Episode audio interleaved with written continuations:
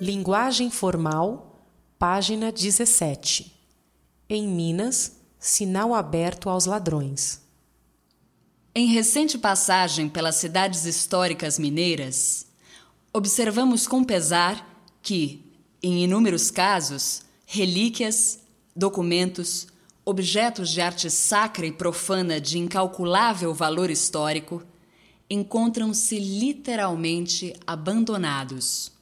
Em diversas ocasiões, fomos deixados sozinhos a percorrer livremente inúmeras salas repletas de objetos sabidamente cobiçados por colecionadores ou simples ladrões em busca de ouro ou pedras preciosas. Ao chamar a atenção das pessoas responsáveis por aqueles museus, ouvimos sempre a alegação de que estava sendo feito todo o possível para se proteger o acervo e que, com os recursos disponíveis, aquilo era o máximo que podia ser realizado.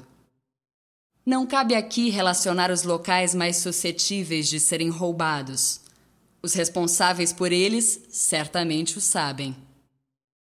Gostaríamos apenas de alertar, mais uma vez, para a importância de que se destine maior número de verbas visando a segurança dessas igrejas e museus que, com certa frequência, têm alguma peça insubstituível roubada para ir habitar a prateleira dos colecionadores. Com isso, inevitavelmente, perdemos todos nós que somos impedidos de admirar uma produção artística e cultural do mais elevado valor, e o turismo local, que, sem ter o que mostrar, perde a importância e acaba morrendo. Reinaldo de Andrade, Guia Quatro Rodas.